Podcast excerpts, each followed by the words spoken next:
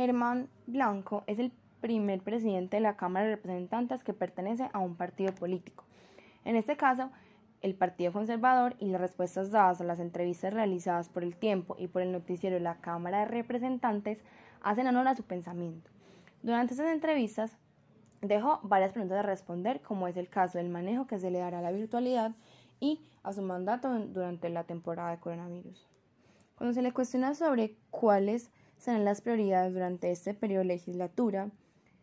y cuáles son los temas que va a incluir en la reforma de la justicia, afirma que hoy los colombianos reclaman una modificación al sistema educativo, de salud, de justicia y adicionalmente al sistema agrario.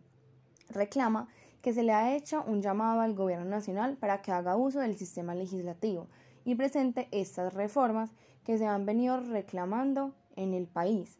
y que se presenta la iniciativa de esta rama, el Ejecutivo podrá estudiar el caso.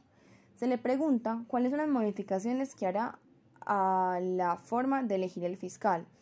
el procurador y el defensor del pueblo, y afirma que, aunque no es fácil determinar cuáles son las modificaciones que realizará, ya que hoy existen unas reglas de juego diferentes, el país y el gobierno está centrado en la contingencia para trabajar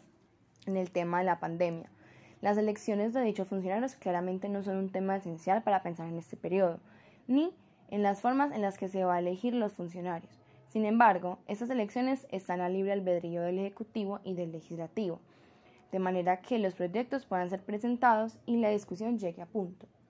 Al preguntársele por los decretos que expidió el Gobierno para la pandemia y cuál es su opinión frente a estos, afirma que se ha representado un estado de emergencia económico, social y ecológico,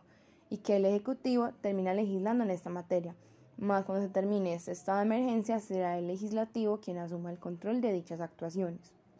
Al cuestionársele sobre el fallo de la Corte Constitucional sobre la presencia física de los congresistas en las plenarias y las comisiones, afirma que el fallo es muy claro. Primeramente, admite que la separación de los poderes en Colombia existe y que la rama legislativa es muy diferente a la rama ejecutiva, que el actuar del Congreso de la República es legítimo y que la ratificación de la necesidad de los decretos que fueron expedidos por el presidente dan pie a continuar trabajando virtualmente. Adicionalmente a esto, genera una presunción de legalidad y afirma que en las decisiones que se han tomado a la discusión y aprobación de los proyectos y actos legislativos se han dado de manera gradual y explica cómo comienza a tomar vigencia durante esta época del año. También afirma que ellos como función legislativa no tienen ningún tipo de autoridad sanitaria, por cuanto aquellos colombianos que reclaman que el trabajo del Congreso se dé de manera presencial no tienen fundamento, ya que las condiciones de funcionamiento y seguridad actuales son las necesarias, y si se comienza a trabajar de manera presencial daría pie a poner en riesgo la vida de los funcionarios de la Cámara. Adicionalmente, comenta que él es el más interesado por trabajar de manera física.